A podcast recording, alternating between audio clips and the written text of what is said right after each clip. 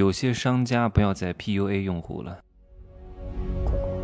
没有事实，没有真相，只有认知，而认知才是无限接近真相背后的真相的唯一路径。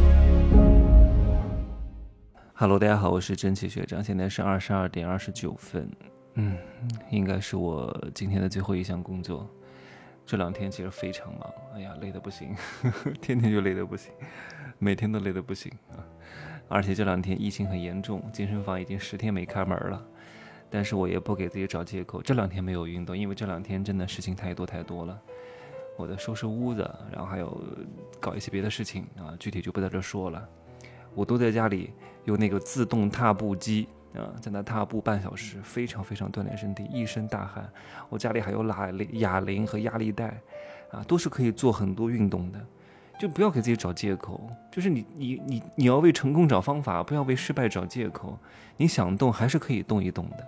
就像我在地铁里边，我有时候坐地铁，我都踮着脚啊，踮一踮，站着，就是能站就不坐啊，能动就不站。你就不会给自己找借口，你就会慢慢发现你的身材，你哪怕到四十岁、五十岁都可以保持这一个还不错的体型，不然的话你肚子越来越大。很多女人啊，女人肚子大也也不多哈，很多男人那低头看不到你的，嗯嗯，啊，不教育大家了啊。我发现很多商家特别喜欢教育大家，告诉你一个新的生活方式啊。卖给你一些你原本不需要的东西，还真以为自己是苹果啊！苹果公司真的是牛逼，真的是厉害。它能够在教育好用户之后呢，让用户真真实实的离不开智能产品了，因为真的太方便了，集合了各种各样的功能于一身，确实打破了一个先河。但并不是所有的商家都可以这样做的。有人跟你讲，啊，要买洗碗机，中产生活，这不叫什么？中中产，这怎么讲？中产青年的必要的生活方式，你必须要用洗碗机。可是我家里有洗碗机，我从来都不用的，因为我就一个人，不需要用洗碗机。而且用洗碗机，如果你东西不是特别特别多哈，真的没必要。因为洗碗机是不可以洗塑料和木质的碗筷的，你必须要把所有的餐具全部换成陶瓷的。然后呢，你还要怕这个洗碗机有异味，你还要时不时的检查一下这个下水口。还有一样东西也是不能买的，榨汁机。各位，我在这里要讲到一个非常重点的营养学知识。为什么会有榨汁机？为什么会有橙汁儿？我是不是说过，橙汁儿的发明是因为橙子卖不掉，你单单吃一个橙子你就饱了，但是你把橙子榨汁儿，你就可以喝两个橙子。的量啊，因为很多粗纤维被去掉了，你的饱腹感没有那么强了，能够快速的帮助商家卖掉它的橙子，本质上是如此，并不是因为橙汁有多健康，而且你在榨汁的过程当中，很多东西被过度氧化了，就没有就会丧失掉很多营养素，而且吃水果的目的是什么？就是吃它的纤维啊，对吧？你都这水果都没有纤维了，都给你破壁了，是好吸收了，可是你的肠胃功能弱化了。而且你没有经过咀嚼，很多唾液没有下去，你反而会不知不觉第一，你会吃很多，会增加长胖的风险。第二，你的唾液没有充分的分泌，影响消化。当然，其实你已经打碎了之后是非常非常好消化，但是呢，它会吸收的太快，没有饱腹感，你会长胖。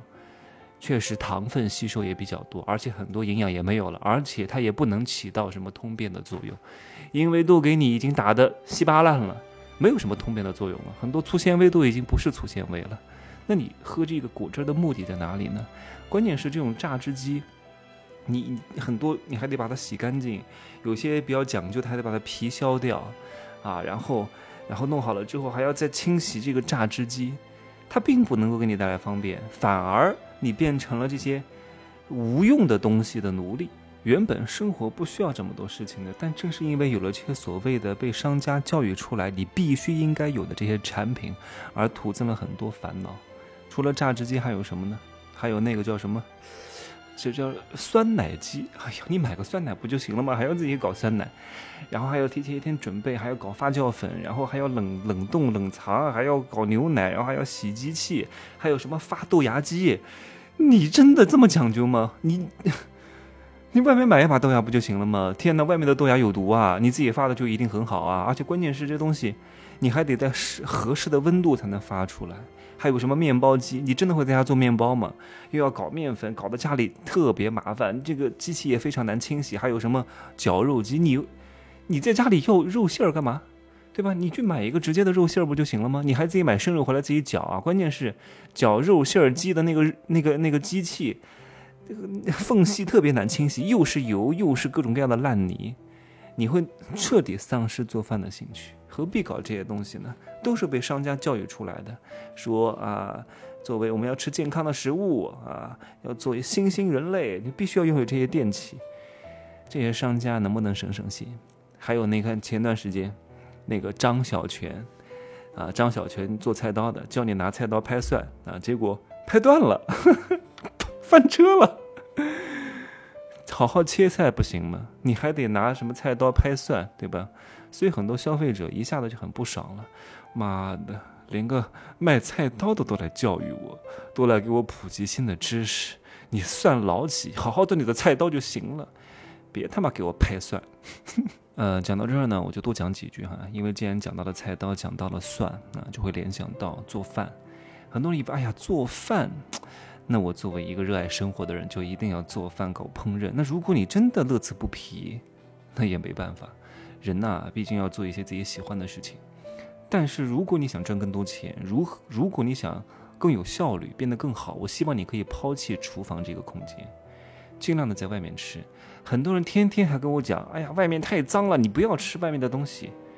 你还以为是上个世纪啊？你还以为是九十年代啊？路边的大排档啊？现在很多都是中央厨房集中弄过来的，菜都冻好的，都相对干净很多，甚至比你在外面买的菜自己在家里弄要干净很多。别总觉得外面有多脏多脏多脏多脏，对吧？你家里真的有多干净吗？你看看你家里的蟑螂，晚上在你睡觉的时候不知道跑出来多少。你不要以为你多干净，你以为你自己做的就很干净吗？很多人都有这样的误区，手工做的就一定很好，对吧？原创的就一定很好。我我你知道吗？我以前让设计师给我做海报，他给我原创了一个，他说我这个花了很长时间调色，我说很丑，非常难看。